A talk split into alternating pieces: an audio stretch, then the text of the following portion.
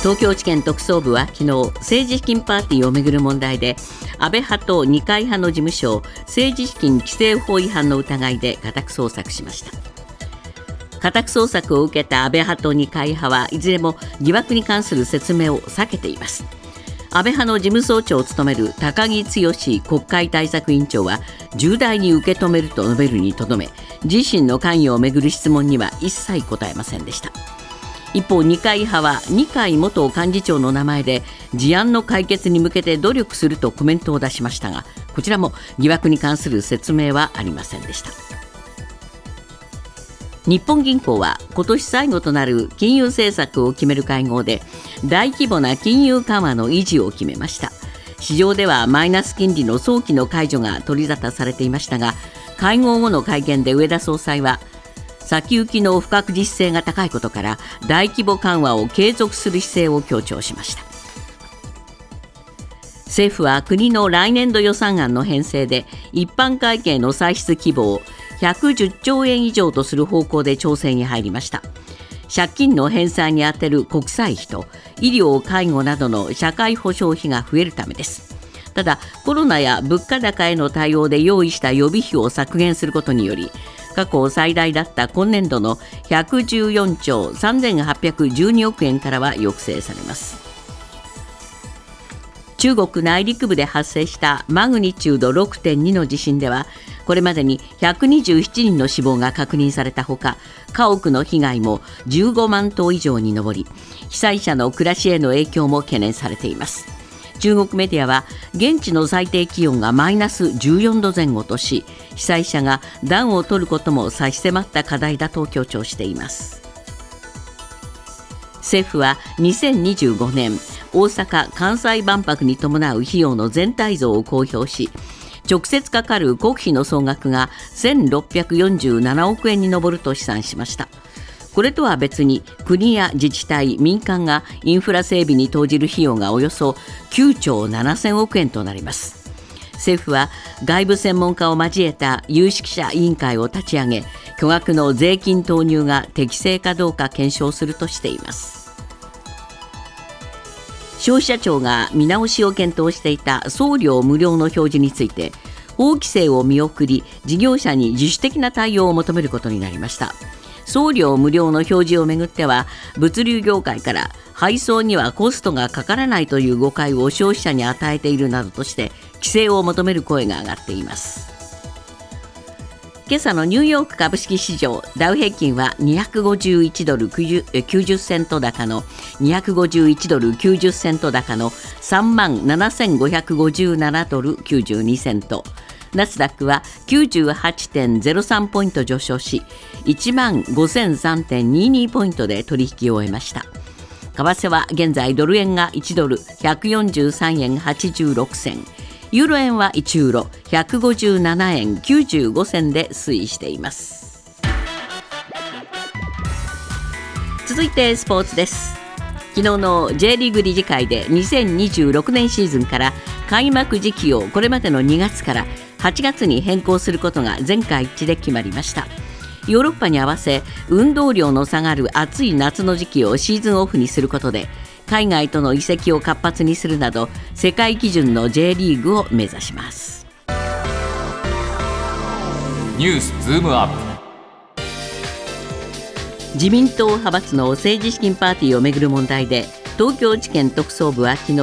安倍派と二階派の事務所の家宅捜索に入りました自民党の大規模な裏金疑惑は主要2派閥への強制捜査に発展した形です。ただ渦中の政治からは疑惑についての説明を避けていて岸田総理の対応にも疑問の声が上がっています。ニュースズームアップ。新たな局面に入った自民党派閥の政治資金問題。今日のコメンテーター伊藤義明さんです。伊藤さん、まあ、これ、えー、特捜部のこれ強制捜査という形ですから、はい、まあ、おどろおどろしい風景でしたね。まあ、そうですね、非常にあの、シンボリックな絵をあのテレビを通じて見せられてる感じがしますよね。はいで今回の疑惑っていうのは、やっぱりあの一番のポイントは、長期にわたっ組織ぐるみで、はい。これ一つのあの裏金作りのシステムが機能してたんじゃないかと、はい。この部分なわけですよね。そね。それを立証するためにこれまで検察はあの派閥の会計責任者だとか、ええ。それからあのお金を受け取ったんじゃないかと言われる議員の人たちからずっと事情聴取をして、ええ。ーさらに議員本人からも事情聴取を今進めてると。はい。こういう時にあの、えー、と事務所に捜索に入ってそれを裏付けるようなあの、えー証拠類をなんとか押収できないかということで昨日の捜索が入ったわけですよね。そうですね。まあこれからの焦点はこのお強制捜査の先に派閥のお責任がどういうふうに問われるのかと、国会議員にもやっぱり、えー罪が及ぶのかとこういうところになりますよいやね。もうあのここここれだけ大規模にやって、ええ。あれだけあのメディアの注目を浴びるような捜査に入ってるわけですから、はい。もしこれで、えー、と国会議員の関与ということが立証できないようなことになればですね、ええ。それは検察としては僕はあの負けだという負け戦になりますよね。そういうことになると思いますよね。ええですから、それなりの覚悟でやってるとは思いますけれども、はい果たしてそれがあの実を結ぶかどうかというのは、これはこ今後見てみないとわからない部分はありますよね。まあ今日私もちょっとその辺は新聞の記事から読み取ろうとしたんですが、割とハードル高いってみんな書いてるんですよね。あのーちょっと各紙、全紙ほとんど揃って、あのハードルが高いっていうのを今日報じ始めてるのは、はい。少し気になるところですよ気になりますね。ええ。これなんかあの検察としてもなかなか難しいぞというところで期待値を下げようとしてるようなと,、ところがなければいいなとは思いますけれどもね。ね。ええ。ただ本当にあのこれ立証はあのさっき高橋さんも指摘されてましたけどあの小沢一郎衆議院議員の都市取引をめぐる問題でも、えっと、あの秘書まではあの立件できたんだけども、ええ。小沢さん本人についてはあの立件できなかったわけですよね。ええ。ですからやっぱりあの今回のでも、えっと、具体的にじゃあ会計責任者が、あのええあの議員本人からですね、えー指示を受けてたかどうかっていうのは、なんかメモとかメールなんかが出てくればあのいいんですけれども、そこのところは今回の家宅捜索で押収できてるかどうかですよね。そうですよね。えー隠されちゃったらもうわからないわけですからね。ということになりかねないので、ーこの部分の立件というのは非常に難しい、特にあのこれだけ、えっと言われているように、長期にわたって、あの続いてるんだとすれば、それぞれ今、名前が出てるあの、えー事務総長経験者の人たちがですね、え当然だろうっていうので、流してる可能性はあるわけですよね。いちいち細かく指示をしなくてもこうもうシステムが起動してると。そうなんですよね。そうすると、そういうその指示を出すってことすら必要なくなっちゃってる必要なくてそれそのシステムに乗っかってればいいということにあの、なってるかもしそうすると証拠としては出てこないという可そういうことはあるんですあよね。ねだから、ここら辺がやっぱりあの検察としても、あの昨日の家宅捜索で、どれぐらいの証拠をあ集められるかどうか、それとこれまでの証言とあの合致させることができるかって、これは今後の焦点になると思いますよね。ねまあだからまあ期待は薄ですけれどもだからこそお自民党なら自民党がですね独自にやっぱりえーこの自分たちで自浄作用をお働かせるっていうことが必要なんですが岸田さんどうもあんまりそういう意欲がなさそうですね。っていうか、その姿勢が見えないっていうのは、すごく気になりますよね。口では言いますけどね、ええあのー昨日昨日もあの、えー、とこの二階派に入ったということで、じゃあ、えー、と安倍派の議員あの閣僚はみんな辞めてるのに二階派の2人の閣僚ですね、ええ。あの自見さんと、えー小泉さんね。小泉さん。ええ。これについてはどうなんだと、ええ。いうことについても首相はあの引き続き職務職責果たしてもらいたいということなんですよね。えこれ、どう違うのかっていう、この説明はなかなかあのつつきにくい部分がある。ですよね特に小泉さん法務大臣ですからね。これはあの、ええ検察当局の指揮権持ってるということなんで、ええあのこれはあの疑われてもしょうがないという立場にある。そうですよね、これだから二階派離脱するっていうふうに今おっしゃってますけども、それで済む話なのかどうかといやいうこと派閥離。脱しあの離脱したらそれで関係ないかというそういうふうにはならないですよね、そこの派閥に属してた人が、えー検察の指揮権持ってるっていうのは厳然たる事実として残るわけですから。そうなんですよね。だから同じ自民党のその議員の間から、えー、小泉あの岸田さんはですね鈍感だねって言われちゃうっていう この首相のありようってどうなのかと思いますよね。あのそこはだから本当になんか需要作用を発揮するということがどれくらいあの国民に対してアピールするかっていうのが理解できてないのかなと思いますよね。ニュースズームアップ。日銀は昨日今年最後となる金融政策決定会合を開き現在の大規模な金融緩和策の維持を決めました。こうした中日銀の上田総裁は会合後に記者会見を開きましたが大規模緩和の出口時期については明言しませんでした。ニュースズームアップ。日銀の大規模緩和は継続。出口戦略は見えてこず。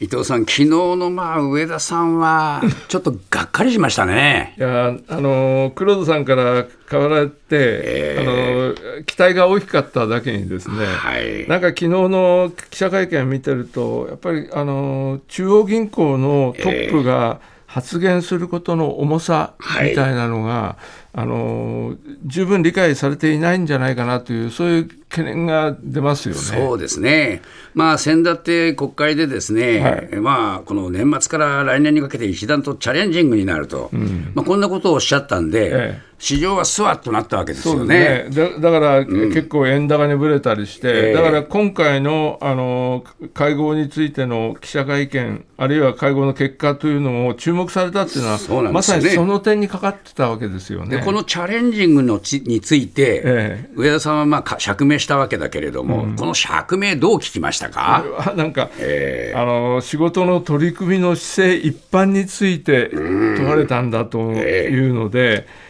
えーと、一段と2年目にかかるんで、一段と気を引き締めてというつもりだったというふうに おっしゃってるんですけれども、これは市場はそんなふうには取りませんよね。取らないというのを、もし、うん、あの自覚しながら、えー、あの一つのアルバムとして上げてるんであれば、まだ僕はいいんではないかと思うけれども。うん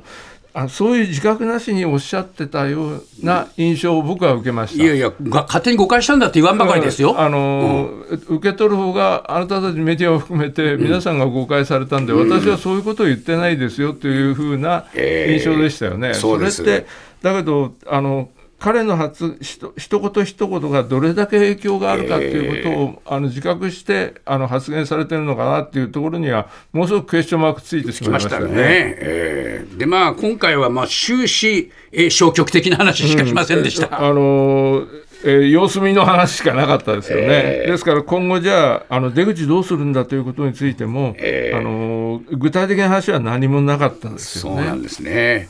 どうなんでしょうか、日銀のこの総裁っていうのは、こういうことでいいんですかね。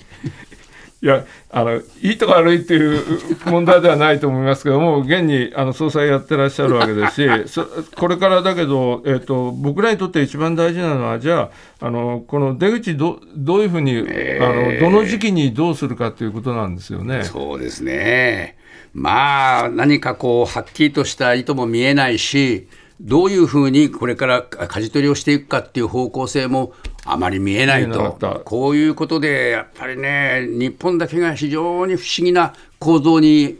いまだに立ち止まっている。そうなんですよね、だから他がアメリカなんか金利上げてるとき、日本だけはあのゼロ金利をずっと維持してて、今度、金利上げようかっていうときに、アメリカの方は逆に動く可能性があるので、えー、ここら辺の見極め、ま動きにくくなりますよね。そうですね。ものすごく難しい局面になりますよね。インターネットの通販サイトで普及する送料無料表示について消費者庁は昨日販売事業者側に運送料の負担者を記すなど配送コストが分かる表示に見直すよう求めました。法規制については見送り自主的な対応を求めた形です。ニュースズームアップ。送料無料表示に見直し要請。一体何が？えー、消費者庁というところがですね、えー、言い出した話ですから、えー、それをまず意識しておかなきゃいけないんですけど、ね、これ、送料無料っていうのをどういうふうに考えたんでしょうかね。これ要するに、えーと、僕らがネットで買う時でも送料無料っていうのをどうしても探すじゃないですか。そりゃそうですね、えー、だからそれっていうのが、えーと、安易な再配達を増やしたり、えー、えー、あの送料ただならいいかっていうんで、えー、どんどんどんどん注文してしまうそういうような、うん。あの風潮を招いてるんではないかというのが消費者庁の言い分なんです、ね、まあ、これが運送業界に負担につながっちゃってるんだと、まあ、こういう理屈ですね。そうですね、だから今の言われてる2024年問題についても、これが重くのしかかるんじゃないかと、だからこれを見直したらどうかというのが、あの消費者庁の言い分なんですね。ということは、まあ、基本的に送料無料っていうのは、なるべくやめなさいってことですか？これはね、送料無料という表示をなるべくややめなさいということだと思いますね。ああ送料無料はいいんですか？だから送料無料かどうかは、あのその、えーと、業者の判断ですよね、えー、やっぱりアピール度がでかいわけですから、えー、だからあの例えばあのホームページなんかで送料当社負担だとか、あの送料込みだとか価格は、うん、そういうような表示をしたらどうかというのは消費者庁の言い方で、これは要するにあの送料無料っていうとどんどんどんどんそれが一人歩きしてあのやたらとあの購買意欲を誘ったりすることもある可能性があるので、えー、それについてあの誰がやっぱり送料はかかってるんだと。うん。だからあなたたちあの頼めばそれについての送料はかかってるんですよと。それは誰かが負担してるんですよと。それはあの業者が負担してる場合もあるしあるいはもう価格の中にそれが入ってあなたたちが負担してる場合もあるんですよということをきちっと認識するようにしろというのが消費者庁の言い分なんですけど。ですけどね。送料当社負担って書かれてあそうですかってなんか変わります？じゃあ、自制しようかとはな僕はならないと思います、ね、これね、なんでこんなことを言い出してるのかが、私はもう一つよくわからないんですけれども、専門家からもですね疑問の声出てるんですよね。いや、そうですね、えー、あのー、やっぱりここれで、あのー、今の物流問題とか、さ一番問題はあの再配達、安易な再配達ですよね、ね。これに対して効果があるのかっていうのは、じゃあ、送料、あの有料だと言ったら再配達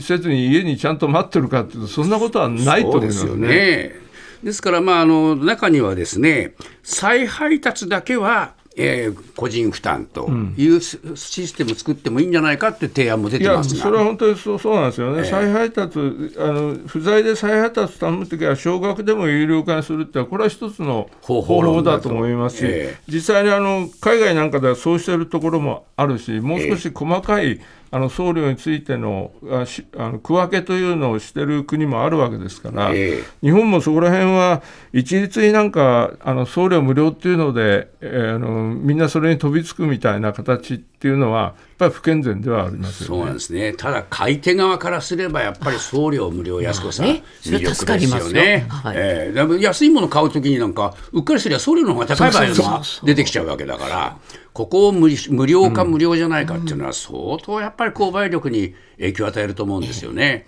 でそこを見越してやっぱり売る側もその負担を考えてるわけでしょ？そうなんですよね、えー、ですから消費者庁はそこら辺の実態をもう少し踏まえた上で、えー、なんか物申すなら物申してほしいなという感じはしますよね。